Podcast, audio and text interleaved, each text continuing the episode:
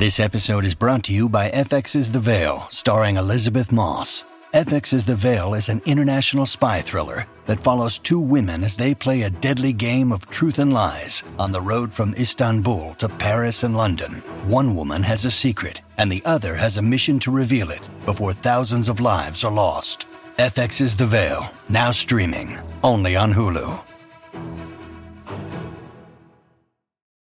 When you need mealtime inspiration, it's worth shopping Kroger, where you'll find over 30,000 mouthwatering choices that excite your inner foodie. And no matter what tasty choice you make, you'll enjoy our everyday low prices, plus extra ways to save, like digital coupons worth over $600 each week. You can also save up to $1 off per gallon at the pump with fuel points. More savings and more inspiring flavors make shopping Kroger worth it every time. Kroger, fresh for everyone. Fuel restrictions apply. Hola, esto es New Books Network en español. Gracias por acompañarnos en un nuevo episodio de New Books Network en español, un podcast de The New Books Network. Soy Pamela Fuentes, anfitriona del canal. Hoy hablaremos con Tania Chávez y María Dolores Lorenzo, autoras junto con Leonor Ludlow del libro Los negocios y su dimensión espacial, la Ciudad de México en el directorio comercial de Jerónimo Figueroa Domenech, 1899. Esta obra fue publicada por el Instituto de Investigaciones Históricas de la Universidad Nacional Autónoma de México y el Colegio Mexiquense. La presentación de este libro no termina aquí porque les tengo muy buenas noticias. Este libro es de acceso abierto y además forma parte de un proyecto más amplio en el campo de las humanidades digitales, por lo que también platicaremos hoy del sitio interactivo del mismo nombre. Tania Chávez, bienvenida al podcast. Muchas gracias por la invitación, Pamela. María Dolores Lorenzo, gracias por ser parte de esta conversación. Muchas gracias, Pamela, a ti y a tu proyecto New Books Network. Felicidades. Gracias. Tania, ¿nos puedes platicar un poco de tu formación e intereses académicos? Claro, Pamela. Mira, pues yo soy ingeniero en computación. Luego estudié también una maestría en computación y una maestría en educación. Eh, finalmente, bueno, estudié también un doctorado en educación. Esto es porque yo he estado muy de cerca siempre con, alumnos, soy profesora en la universidad y me interesa mucho este asunto de hacer las herramientas de cómputo de fácil acceso, ¿no? Que no le tengan miedo las personas a, este, a usarlas como una herramienta que les va a permitir hacer las cosas de una manera más sencilla.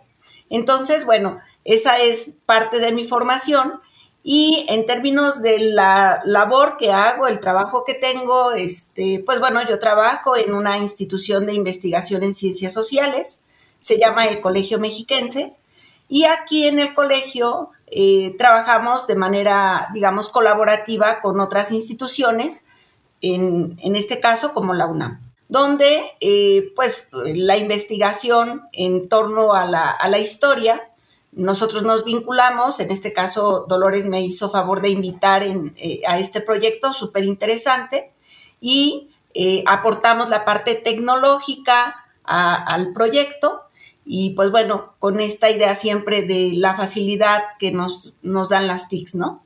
Gracias. María Dolores, es tu turno de contarnos sobre tus intereses y formación académica. Adelante. Bueno, Pamela, yo soy historiadora desde la licenciatura hasta el doctorado. Entonces, es un campo que me apasiona y me fui especializando, eso sí, en la práctica, en el campo de la historia social.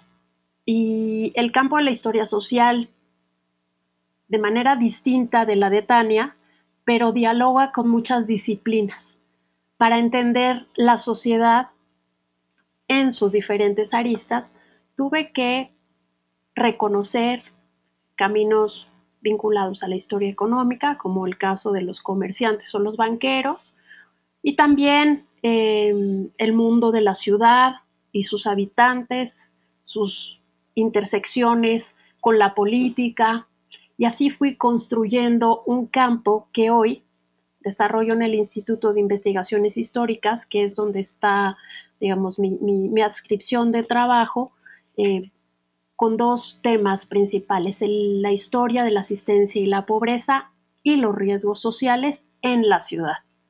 Además, soy profesora en la Facultad de Filosofía y Letras y parte de este proyecto tiene que ver con un deseo con una invitación a los estudiantes a que participaran y conocieran estas nuevas formas de sistematizar las fuentes que nos vienen del pasado.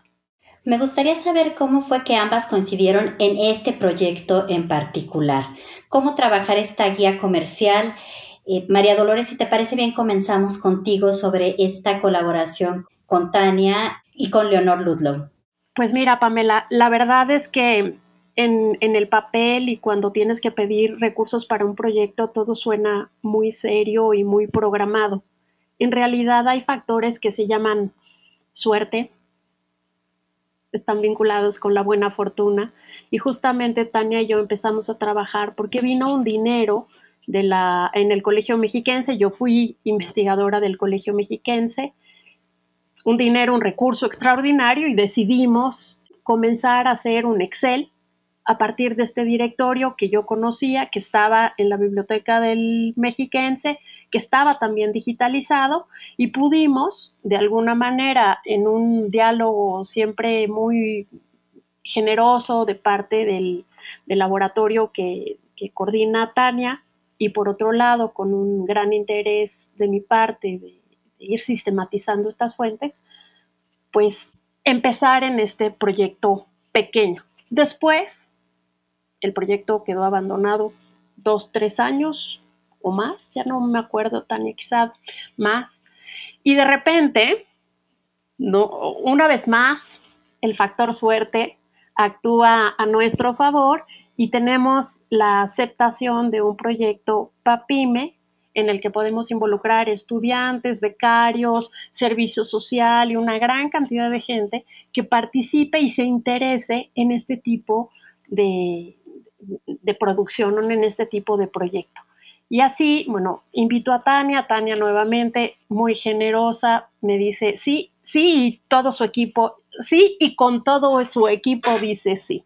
Así que entre un grupo grande del, de la UNAM y un grupo importante y muy especializado en estas TICs, pues volvimos a coincidir o hicimos coincidir este proyecto junto con Leonor Ludlow, que es digamos, la especialista en, historia económica.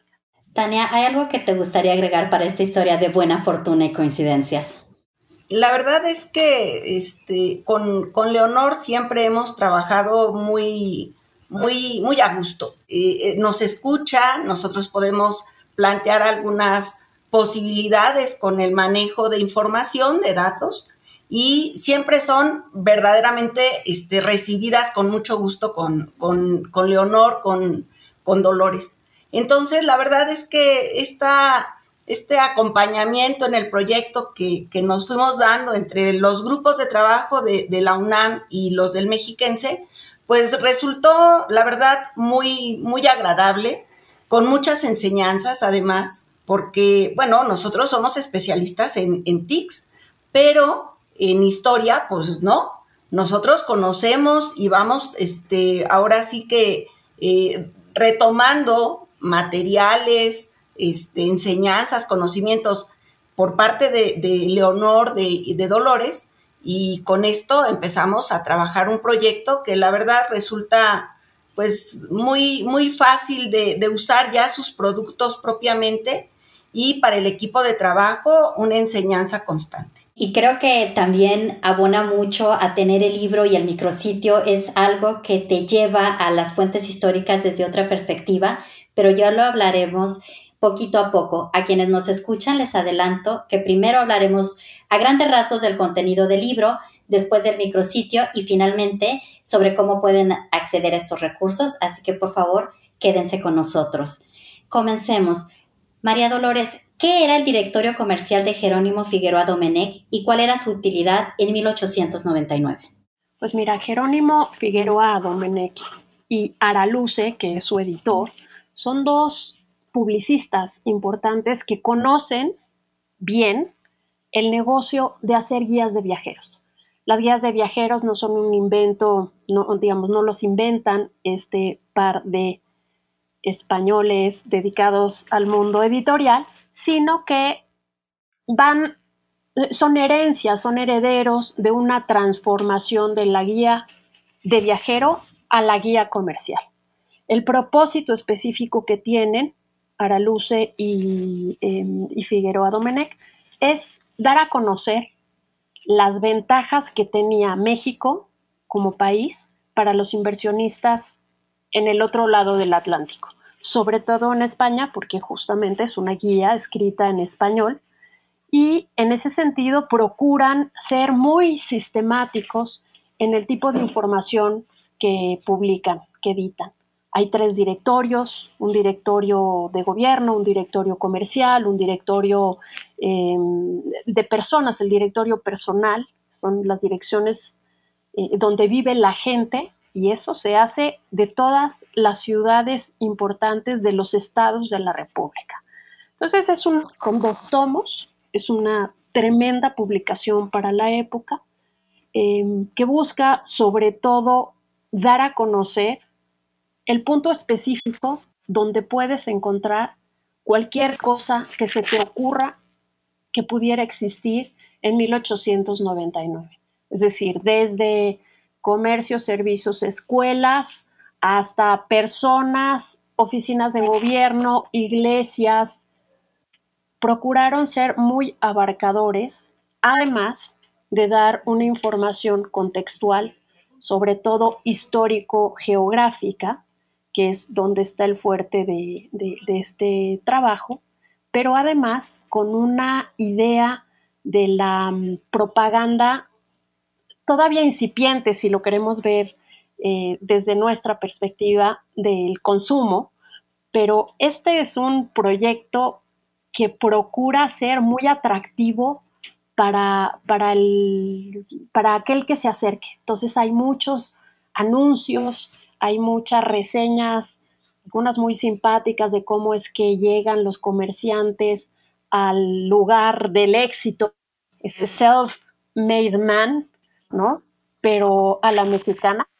Entonces tenemos todas las colonias extranjeras representadas a partir de un gran comerciante eh, y también todo el desarrollo de servicios públicos como pueden ser eh, servicios vinculados a la asistencia, a la salud y también arquitectos, ingenieros que están dando a conocer cuáles son los avances que tienen y qué han hecho en la ciudad, ¿no? Para convertir a México en una gran ciudad o en un conglomerado de ciudades modernas que están cumpliendo justamente con este modelo eh, de, de, país civilizado, de país moderno, de país a la vanguardia, que justamente tiene las posibilidades de ser un foco o un lugar de inversión. Entonces, ese es el propósito de Figueroa y de Araluce.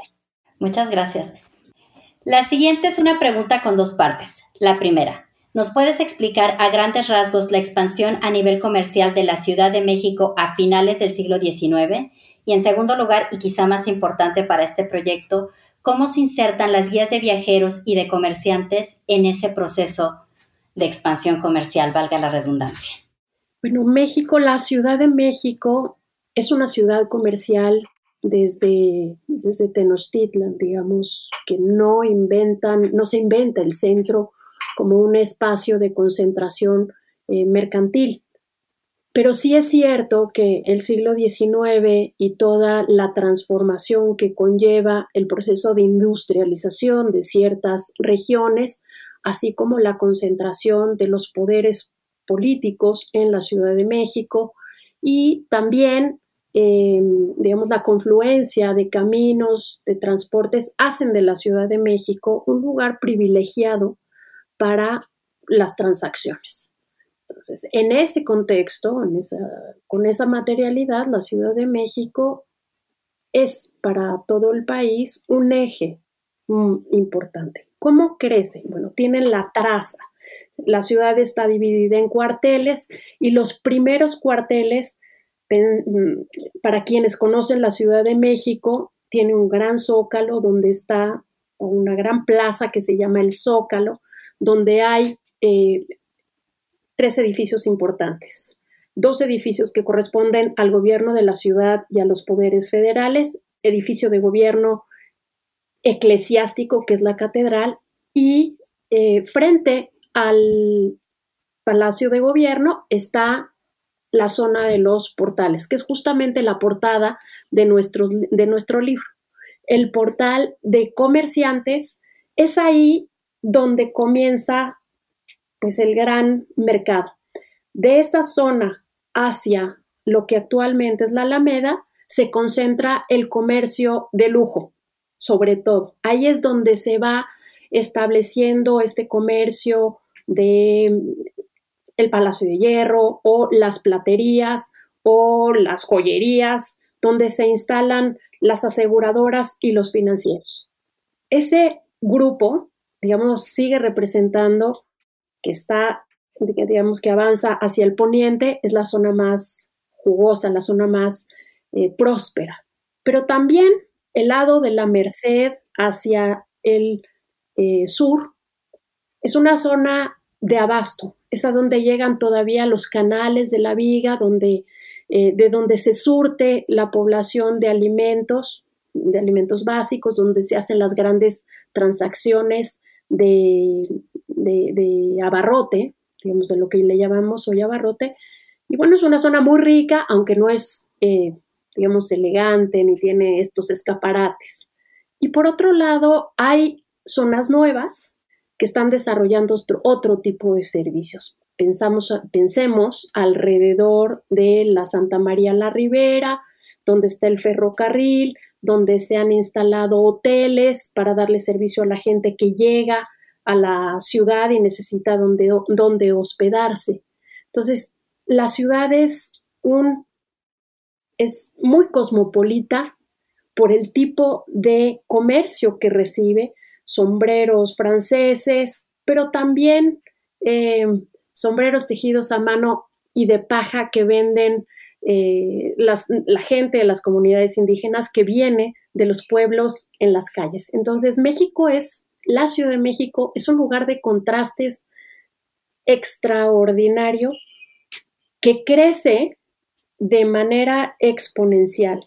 En los últimos, en las últimas décadas del siglo 19 casi se triplica la población y eso hace de una ciudad una, bueno, provoca en esta ciudad una gran demanda de productos, una gran demanda de servicios, pero sobre todo una multiplicidad de necesidades. Entonces también ahí hay escuelas, hospitales privados y públicos, hay sistemas de asistencia privados y públicos, hay también diversiones para todo tipo, ¿no? Desde el jacal hasta el, eh, digamos, casino. Tenemos diversiones que se piden, o sea, o que se muestran o que se antojan más modernas, como puede ser patinaje o bicicleta, y otras muy tradicionales que pueden ser casas de juego, ¿no? Entonces, sí hay una expansión no solo en la traza y en la manera en que se ocupa la ciudad, sino una expansión cualitativa en la diversidad de productos y de comercios que se ofrecen. Entonces, esa sería como, como mi versión a partir del libro de la expansión de la Ciudad de México. Las guías de viajeros y de comerciantes, ¿cómo se insertan en una ciudad con tantos negocios, con una vida tan vibrante, un intercambio comercial tan vibrante? Pues mira, para mí una de las cuestiones más difíciles de entresacar fue esta, esta pregunta que tú haces. ¿Cómo es posible que una guía comercial pretenda abarcar toda esta diversidad que alcanzan a mostrar? Bueno, a mí, después de de hacer revisiones y de estar buscando caminos para explicar de qué manera una guía se inserta. Bueno, uno, hay dinero detrás de este comercio que está financiando a estos editores para que den a conocer sus negocios. Entonces, si bien es un negocio del editorial, también hay un negocio de parte de los empresarios, de los médicos, de, los, de todos los que aparecen en la guía, de hacerse presente en este escaparate visual. Es una representación y es quien se quiere colocar en la foto o quien se quiere colocar en la foto tiene que pagar por ello. Y entonces hay una eh, confluencia de intereses, de necesidades, una oferta de parte de Jerónimo Figueroa Domenech y de Araluce, que pues de forma muy, ahora nos parecería no, común, pero en ese momento es muy moderna, es una forma muy moderna de emprender una publicación, es una publicación financiada. Y así entra esta guía a la Ciudad de México a mostrarse como seré la representación, seré el escaparate de todos ustedes en el exterior. ¿Y quién no quisiera estar en esta fotografía del comercio? Entonces, creo que así se embona la guía comercial con la expansión de la Ciudad de México. Me gusta muchísimo esta imagen del escaparate comercial en el paisaje de la Ciudad de México y me gusta pensar en esta guía y en este micrositio como estar del otro lado de este escaparate y viajar hacia el siglo XIX y se convierte en una fuente riquísima y muy interesante para pensar diferentes temas de investigación. Creo que eso es muy valioso de este libro porque sirve de punto de arranque para imaginarnos posibilidades de artículos o de temas o de visitar otros archivos. Yo, por ejemplo, pensaba en las numerosas parteras que están listadas en el directorio y mi curiosidad iba hacia pensarlas no solo trabajando como profesionales, como mujeres de oficio y mujeres de negocio, sino me invitaba a, pensar en sus espacios de trabajo y en el espacio que ocupaban en la ciudad. En fin, como que mi mente voló solo de ver el listado y los números y los nombres y pensar que hay una historia detrás de cada uno de estos nombres. A ti como historiadora, María Dolores, ¿qué temas o fuentes llamaron más tu atención?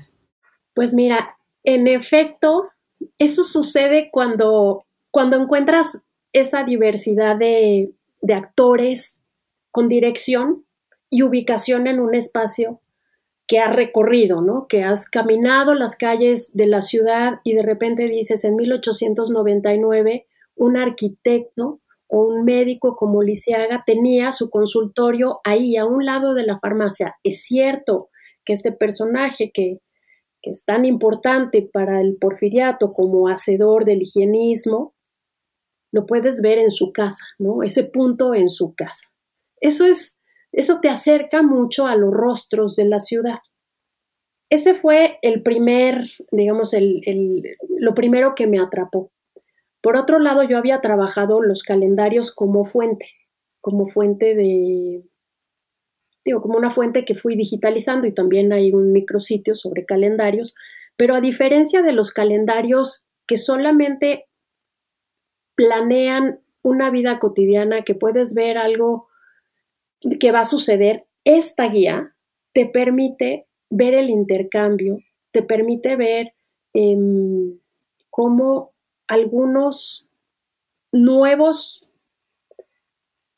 productos se van insertando. Por ejemplo, toda la parte de electricidad es muy, muy curioso. No piensas que ya hay compañías dedicadas, ¿cuántas compañías dedicadas a la electrificación de las casas? Eso fue muy interesante porque era desconocido para mí. Como a ti bueno, nos interesa un poco más la parte social, parteras, asistencia. Eso, eso es interesante, pero las novedades, ¿cuántas, cuántos hoteles, cuántos restaurantes, dónde están colocados? ¿Qué hay a un lado de mm, las bicicletas, ¿no? De una casa de bicicletas. O dónde han quedado los artesanos. Ebanistas. Hay muchísimos ebanistas. Entonces, esa, ese interés cuantitativo y cualitativo que se puede ir sopesando a través de la guía o de las bases de datos que hemos compartido es interesante. Ahora, la que me fascina son los anuncios. No, los anuncios son de lo más divertidos porque te ponen el nombre de la persona que te va a atender, el eslogan, ¿no? Em, siempre puntuales o eslogans que comienzan a ser el borseguí, por ejemplo, una zapatería que sigue existiendo en la Ciudad de México, el zapato para siempre, o sea, algunas cosas como muy sensibles a nuestra mm, violencia sobre consumo, o sea, tenemos, vivimos violentados por el consumo. Y aquí es todavía tan sutil, tan personal, que quizá alguien que trabaje el consumo desde un enfoque social puede percibir eh, la riqueza que hay en estas fotografías que si bien no son de muy alta calidad, porque así están en el directorio, son fascinantes por el contenido, por la presentación. Si vamos un poquito a Irving Goffman, es la presentación del comerciante en sociedad, ¿no? Esta presentación de las personas en la vida cotidiana de una ciudad muy bollante. Entonces esas son mis partes preferidas, Pamela.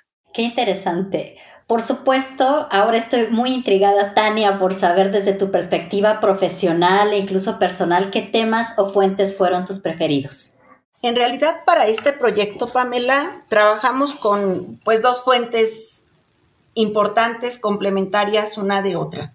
Por un lado, el directorio, ¿no? Propiamente, pero por otro lado, el hecho de tener esta inquietud de llevar lo que el directorio contiene al espacio, al territorio, a la ubicación en la ciudad, nos llevó también a buscar una fuente que, nos hablara de la ciudad en términos territoriales, cómo estaba conformada, las calles, las, las, este, las cuadras, etcétera, ¿no?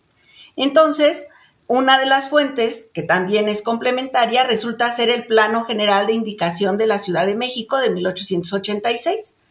Dolores, eh, aquí la verdad es que se dio a la tarea de buscar una fuente que hablara sobre el territorio lo más cercana a la fuente que era el directorio, ¿no? Y entonces empatamos las dos fuentes para ahora sí generar una fotografía de lo que era la ciudad de esa época.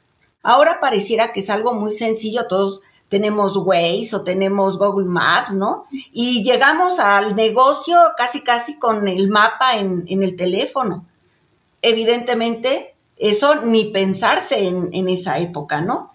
Y que ahora tengamos esta posibilidad de llevar lo que estaba sucediendo en finales del siglo XIX a estos recorridos, a esta búsqueda de patrones, de ubicación de cierto giro comercial. ¿Por qué se ubicaban, por ejemplo, en el centro de la ciudad ciertos giros comerciales? ¿Cuál era su patrón de establecimiento? Eh, complementándose, por ejemplo, la parte de los médicos con la parte de las farmacias. Entonces, la verdad es que las dos fuentes resultaron ser complementaria una de otra y fueron el engranaje que dio como resultado eh, el conjunto de mapas que están contenidos en el libro, que dan ya muy bien este, cuenta de lo, que, de lo que está sucediendo en la ciudad, con ciertos giros comerciales, con ciertos sectores, pero donde se ve así, parece que estamos en, en, en 1899 con los datos, pero en la actualidad para las herramientas tecnológicas, el micrositio. La verdad es que el micrositio ahí explota y era lo que nosotros queríamos. Explota muy bien esta parte de qué está sucediendo en el territorio, qué está sucediendo en el espacio, aunque eso signifique que estemos hablando de más de 100 años, por supuesto. Entonces, este, bueno, pues estas dos fuentes eh, son, son muy complementarias una de otra y, y pues resultaron muy bien para poder representar y, cubrir el objetivo que el proyecto tenía, ¿no? Qué importante pensar en el espacio y la historia, que es una invitación que nos hacen desde la introducción del libro y que en esta conversación queda cada vez más clara. En la sección Estructura comercial y de servicios de la ciudad se detallan varios sectores de negocios, entre ellos minería, transportes, telégrafos y teléfonos, la industria editorial, servicios educativos, en fin, ya han traído varios a la conversación. Y también han traído a la mesa las gráficas, anuncios y fotografías relacionados con este contenido. Quiero preguntarte, Tania, ¿cuál fue la metodología en un proyecto en el que se elabora un micrositio y un libro también? ¿Cuáles fueron las decisiones metodológicas que tomaron? En principio, bueno, evidentemente la selección de las dos fuentes, ¿no? Que, que, ya repito, son complementarias. Teníamos que buscar fuentes que realmente, por un lado, estuvieran con la parte espacial, ¿no? El mapa, el plano, y por otro lado, con el registro administrativo, este, cada uno de los, de las direcciones de los negocios, etcétera. Nos dimos a la tarea de digitalizar ese plano. O sea, el plano es en papel, y nos dimos a la tarea de digitalizarlo esto lo hacemos a través del de, uso de herramientas que se llaman sistemas de información geográfico. Y una vez que tenemos el plano digitalizado, que significó en, en primera instancia cubrir 2.189, por ejemplo, hectáreas que estaban en la ciudad para esa época, se digitalizaron 545 manzanas, ¿no? Agrupadas en ocho cuarteles también se digitalizaron los cuarteles.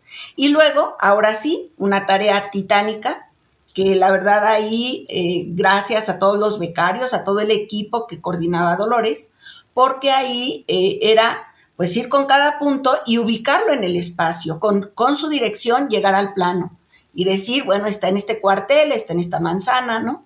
Entonces, pues eso se hizo con cada uno de los registros que contenían el directorio. Una vez que ya teníamos toda esta información, pues entramos en un proceso de validación y de estandarización. La estandarización, pues también nos ayudó a identificar, por ejemplo, cuando había algunas direcciones que no necesariamente estaban al 100% completas y que había que hacer ciertos ajustes para poderlas llevar nuevamente al plano. Entonces, bueno, esta tarea la verdad es que fue una tarea muy ardua, con muchas horas hombre, Gracias a los becarios por esta tarea. Y bueno, la clasificación de todos estos registros, eh, nuestro interés es que, bueno, siendo una fuente, un elemento que va a ser referido para otras investigaciones, pues había que buscar cierta compatibilidad para que estas referencias en realidad pues pasaran a través del tiempo, incluso llegaran a la actualidad. Y esa es la razón por la que tomamos como base, no está al 100 porque había que hacer ciertos ajustes, pero tomamos como base lo que es el directorio comercial, que es, utiliza un sistema de clasificación que se llama CIAN. En México así se ha denominado, pero que sirve para poder hacer esta clasificación de negocios, de unidades comerciales para América del Norte y que todos estemos hablando el mismo lenguaje.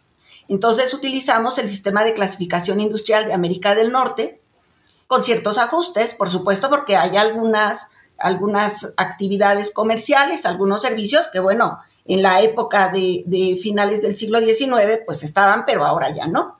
Una vez que hicimos este, esta clasificación y estandarización hacia el sistema de CIAN, entonces ahora sí podemos pensar en estos grupos eh, que se llaman sectores, giros y ramos para agrupar las actividades que tienen pues cierta, eh, ciertas características, ¿no?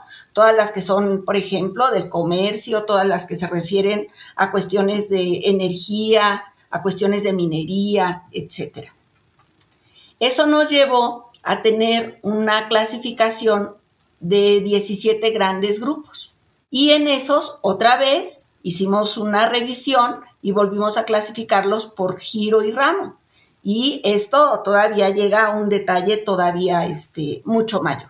De tal manera que el directorio, que en principio empieza con casi 5.500 registros, algunos tuvimos que desecharlos, terminamos con 5.185 registros ubicados en la Ciudad de México a nivel de manzana, donde si preguntamos eh, por algún comercio en particular, nos va a decir exactamente en qué manzana de toda la ciudad se encuentra. Pero bueno, también podemos preguntarle, y así está planteado el libro, quiero que me muestres todos o, o que me detalles todos los negocios que tienen que ver, por ejemplo, con el sector de servicios financieros y de seguros. y ahí da cuenta de todos los registros asociados a ese sector. Entonces, en el libro se maneja esta parte, pues hay que hacerlo fácil, ¿no? Eh, de fácil acceso, de, de, fácil lectura. Se manejan tablas concentradas, se manejan gráficos y mapas. Entonces, como dicen, una imagen dice más que mil palabras. Y en un mapa podemos tener ahora sí una fotografía clara de cómo se ubicaban las unidades comerciales en esa época. Y es la pauta para pues, trabajos futuros, que seguramente espero que, muchos surjan de aquí, para llevar incluso esta información eh, a través del tiempo y llegar a la actualidad. Con esta clasificación, con esta propuesta de clasificación es lo que perseguíamos. Qué labor titánica y yo agradezco mucho, de verdad que ha sido muy ilustrativo ver el proyecto y espero que muchas personas se interesen en ello. Por eso te pregunto, Tania, ¿cómo o dónde se puede consultar el micrositio para aquellas personas interesadas? El micrositio está en la dirección electrónica, que la voy a decir lento para que este, se pueda tomar apunte de ella. https dos puntos diagonal diagonal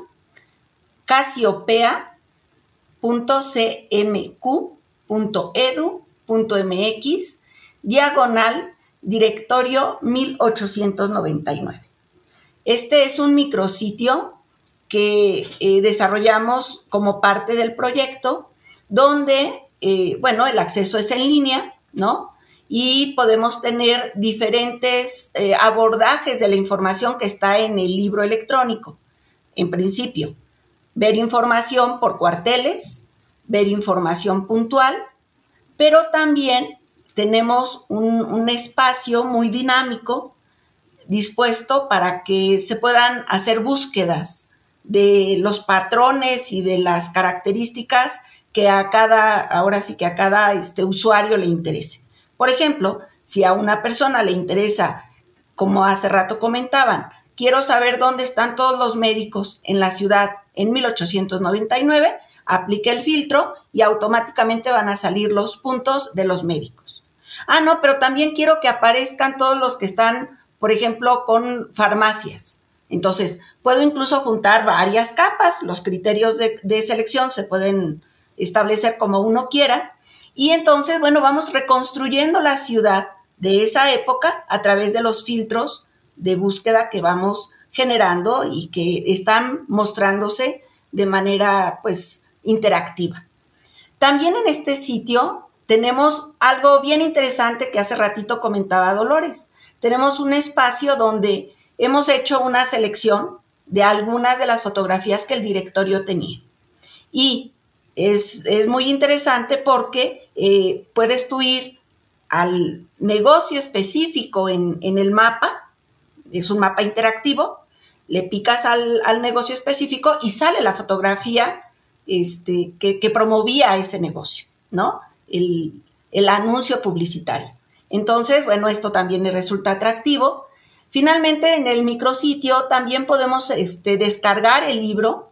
El libro está a texto completo, es de acceso libre.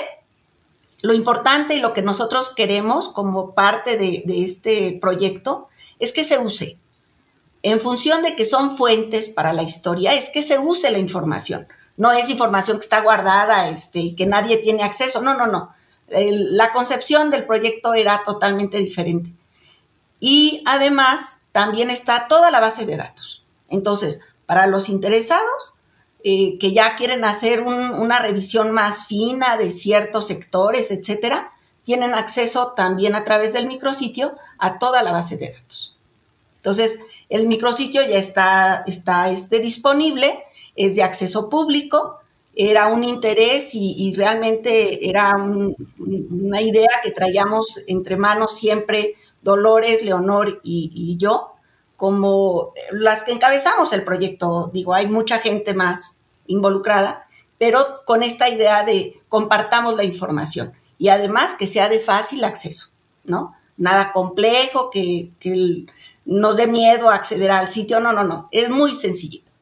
Muchas gracias, Tania. Y justamente quería terminar la entrevista con su opinión sobre la importancia del acceso abierto. Ya tú lo apuntabas, María Dolores, ¿cuál, ¿por qué es tan importante que estas fuentes e investigaciones sean de acceso amplio y fácil, como bien ya lo dice Tania? Mira, Pamela, la investigación cada día tiene más límites si se hace de forma independiente. Las posibilidades que tiene una persona de acceder al archivo y sistematizar información cada vez están más truncas por el tiempo que necesitamos para acceder. Este proyecto, además, es un proyecto financiado por México, que no es un país, digamos, rico. Es un país que hace muchos esfuerzos por financiar nuestras instituciones y nuestros proyectos. En ese sentido, desde el primer paso, que fue el Excel, eh, Tania, Leonor y yo consideramos que si no lo íbamos a compartir, mejor no avanzábamos. Y en ese mm, espíritu invitamos a jóvenes, a hombres y mujeres, eh, recién egresados, estudiando la licenciatura, y todos compartieron este mismo, esta misma lógica del acceso abierto del acceso además eh, fácil, público, eh, financiado por nuestras instituciones y que nuestro trabajo tuviera sobre todo esta posibilidad de llegar y de cubrir las necesidades de investigación y de la curiosidad de cualquiera que se acerque a buscar. Un punto o hacer estos cruces de los que hablaba Tania de eh, cercanía o cruces más, eh, análisis socioespacial más complejo. Es decir, teníamos que tener este doble, doble propósito, acercarnos al público amplio y también darle la posibilidad a los investigadores especializados de acercarse a esta fuente. Por eso también fuimos muy claros, hay un apartado dedicado a la metodología que Tania ya expuso toda la parte, digamos, de las TICs y está expuesta también toda la metodología que se siguió para que cada punto tuviera una doble revisión. Entonces, los que participaron, cada punto que ustedes localicen tiene cuatro revisiones revisión en papel, revisión en el plano, revisión en la base de datos. Así que procuramos ser lo más apegados y lo más em, rigurosos posible con una metodología, la, la, histórica y también la de las TICs, para justamente que compartir información brindara también certezas, certezas de una fuente que es confiable que es abierta, pero además es confiable. ¿Tenemos errores? Seguramente. Ojalá y, también creo que hay, un, hay una liga en el micrositio, ¿no? Sí. Para que nos ayuden y sigamos avanzando en ese, en ese sentido. Si hay algo más, si ven un error, si quieren colaborar, también estaría, también está abierto eso. Qué interesante. Y bueno, allí queda la invitación abierta para quienes nos escuchan que estén interesados o sean curiosos, curiosas de la historia de la Ciudad de México o incluso de otros países y estén interesados en la historia urbana o quieran ver cómo se desarrolló este proyecto, de verdad creo que tiene muchas posibilidades. Además de encontrar lo que ya nuestras invitadas han dicho, ah, van a tener la oportunidad también de leer descripciones fascinantes como esta y cito un pedacito del libro, dice, al extremo del hermoso Paseo de la Reforma y frente al célebre castillo de Chapultepec que tantos recuerdos históricos encierra desde Moctezuma hasta nuestros días, se encuentra a mano izquierda un alegre caserío pintado de blanco y rodeado por viejos álamos, cuyo risueño aspecto más le da carácter de palacio campestre que de establecimiento industrial. Es la gran refinería de alcoholes y fábrica de licores, conocida en México y en toda la República por la Casa Colorada. Por alguna razón, la fábrica de licores llamó mi atención, pero por supuesto que hay muchísimas más descripciones, así que de verdad les invito a que se acerquen a esta fuente. Y bueno, ¿cómo es que esta fuente da pie para futuros proyectos en sus diferentes eh, perspectivas profesionales? Comenzamos contigo, Tania. Bueno, hace rato comentaba, yo tenía y tengo varias líneas de, trabajo. Yo colaboro con muchos investigadores aquí en, el colegio, en la institución donde estoy, y hay ciertas eh, líneas de investigación que tienen que ver, por ejemplo, con la parte comercial, eh, con la parte económica. Entonces, eh, este proyecto, ahora ya retomándolo, puede dar pie a entender ciertas estructuras comerciales que se daban en la época de finales del siglo este XIX, principios del XX, con ahora las nuevas estructuras comerciales que se dan en la ciudad. Entonces, eh, esa, digamos, sería una de las, de las líneas de trabajo que de hecho, bueno, ya he estado este, emprendiendo algunas cuestiones en, ese sentido. Otra de las cosas que también a mí me, me, llama la atención en términos de que este proyecto da pie para, evidentemente, la posibilidad de, así como se hizo para la Ciudad de México, replicarlo para otras ciudades. Para la ciudad de Toluca, por ejemplo, que es donde está inserto el, el Colegio Mexiquense, ya, es, ya hicimos un trabajo más o menos similar Claro, la ciudad en esa época, eh, bueno, del que la hicimos, es este, una ciudad muy pequeñita, pero este trabajo da, digamos, abre la puerta, da pie a que otros directorios de otras ciudades se puedan, puedan seguir este mismo camino. Y entonces ir replicando la ciudad ya no de manera contemporánea, ¿no? Época contemporánea, sino la ciudad de finales del siglo XIX, final este, del siglo XVIII, ¿no? Incluso si hay una fuente que, que dé cuenta de esa época, pues replicarlo, ¿no? Entonces, esa sería, digamos, la idea. María Dolores, ¿te gustaría agregar algo sobre futuros proyectos? Pues mira, tiene, espero que tenga dos caminos. Uno, que siempre esté presente en mi investigación la posibilidad de localizar y de ubicar en el espacio temas, temas que pueden ser eh, asistencia, pero también temas que tienen que ver con comercio, temas que tienen que ver con la construcción de las nuevas colonias, la expansión de la ciudad. Los temas son muy variados como puede ser mi investigación, pero sobre todo espero que este proyecto tenga un que resuene con mis estudiantes me parece que en el momento en que pueden ver, pueden, visualizar las ventajas que tiene el acceso a los SIGs, los estudiantes de nivel licenciatura se hacen más sensibles a estas formas de investigación, a la importancia de sistematizar datos cualitativos y convertirlos en una fuente que puede ser útil para esto y para otras cosas. Entonces, yo espero que tenga impacto en mi investigación personal y el desarrollo de mis temas, pero también que sea una invitación desde la docencia a nivel medio, medio superior, para que se acerquen y no le tengan miedo, porque hay mucho resistencia a integrar un Excel, a entrar a los sistemas geográficos y gratamente muy gratamente este proyecto pues ya ha ido dando frutos y casi todos mis estudiantes ahora están usando, si no esta base, ellos están construyendo la suya. Así que ojalá y que sea una invitación. Ese sería, digamos, el mayor de los méritos de este proyecto. Así sea, espero que todos sus proyectos sigan caminando, lleguen a buen puerto y continúen generando conversaciones como la que tuvimos hoy.